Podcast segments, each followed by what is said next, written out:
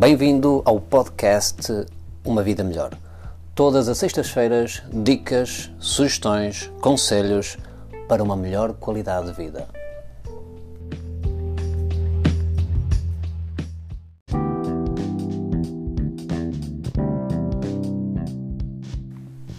Livros. Que grande paixão. Desde tenra idade me lembro uh, da minha mãe me oferecer alguns livros, adequados, claro, à faixa etária, e aquela magia de podermos ler e nos deixarmos levar. Nós éramos os próprios realizadores desse filme que criávamos, essas imagens que o próprio cinema uh, não consegue, evidentemente, alcançar. Apesar do cinema hoje em dia estar uh, extraordinário a nível de tecnologia, uh, a nossa mente consegue ser ainda mais extraordinária. Daí que quando lemos um livro e depois vamos ver o filme que respeita o, o filme baseado nesse mesmo livro, uma grande parte das vezes ficamos desiludidos ou com os personagens ou com cenários criados, claro, porque isso foi a história idealizada pelos argumentistas, pelo realizador e não a história criada na nossa própria mente. Então, os livros uh, que no futuro poderão deixar de ser de papel, por uma questão ecológica, por uma questão de praticidade, mas claro, o verdadeiro amante ama o livro de papel sentir-lhe o cheiro. Enquanto vai lendo, vai folheando e vai cheirando as páginas.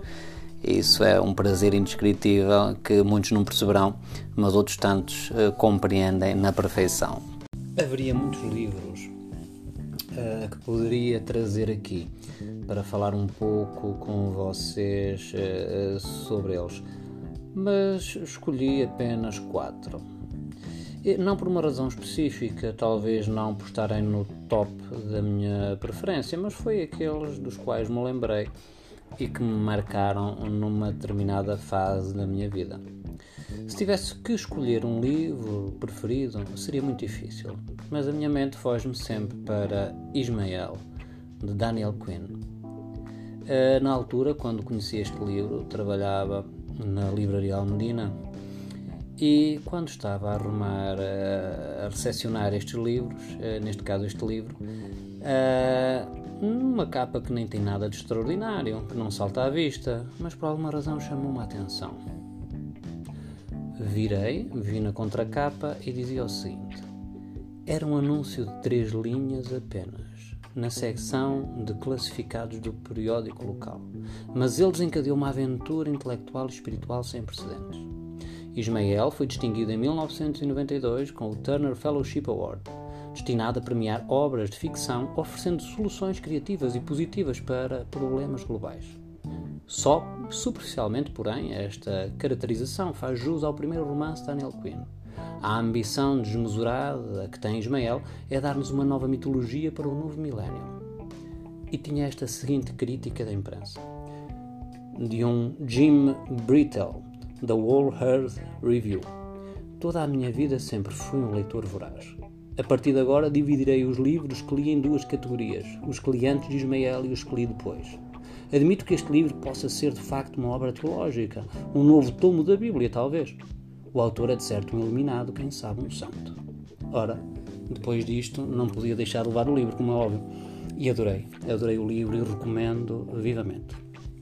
Mais tarde houve um filme chamado Instinto, com Anthony Hopkins, que é baseado neste livro. Não retrata ipsis verbis, mas é baseado neste livro e creio que Daniel Quinn é um dos próprios argumentistas. Então, esta é a minha primeira sugestão de leitura para quem ainda não conhece. Outro livro que me marcou e que ficou muito conhecido pelo, mais pelo filme, mas o filme eu nem gostei assim tanto, uh, cumpriu os mínimos, mas o livro é extraordinário, que é A Vida de Pi, de Anne Martel. A Vida de Pi valeu ao seu autor o Man Booker Prize de 2002.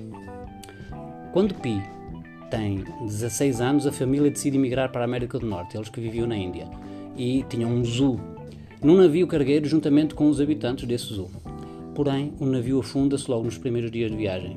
Pi vê-se na imensidão do Pacífico a bordo de um salva-vidas acompanhado de uma hiena, um orangotango, uma zebra ferida e um tigre de bengala e depois a história retrata grande parte a, a, a aventura que ele passa uh, num bote em alto mar para sobreviver.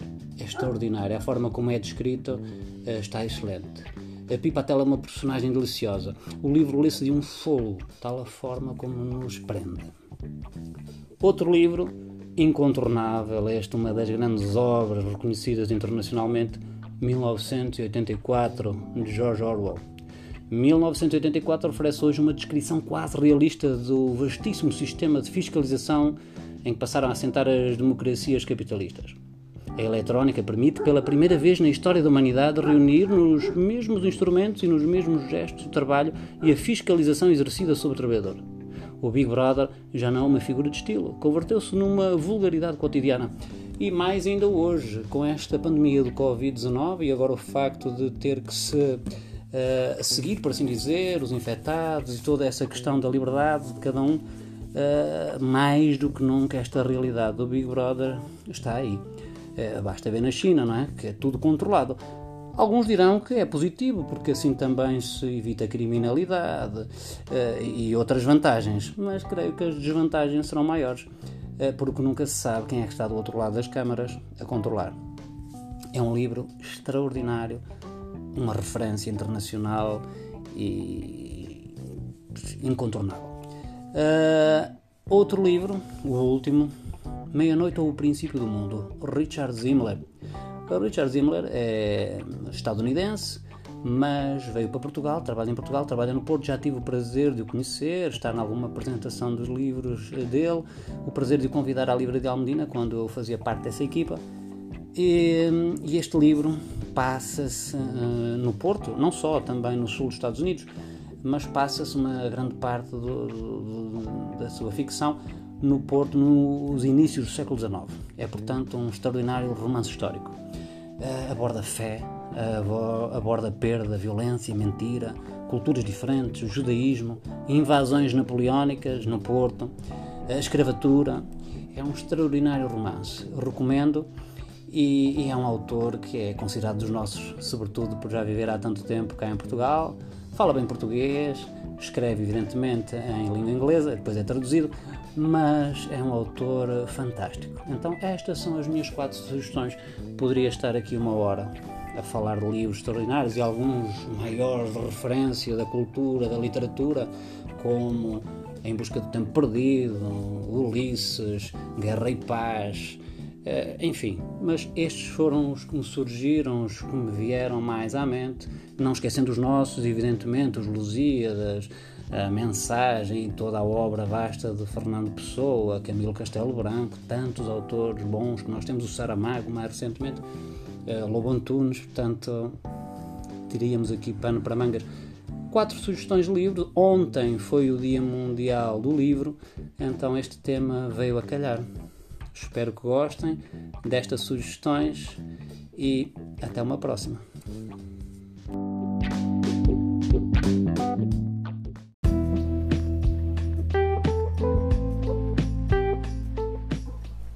Espero que este episódio tenha sido do seu agrado. Estou aberto a sugestões para outros temas que aqui queira ver abordados. Um bom fim de semana.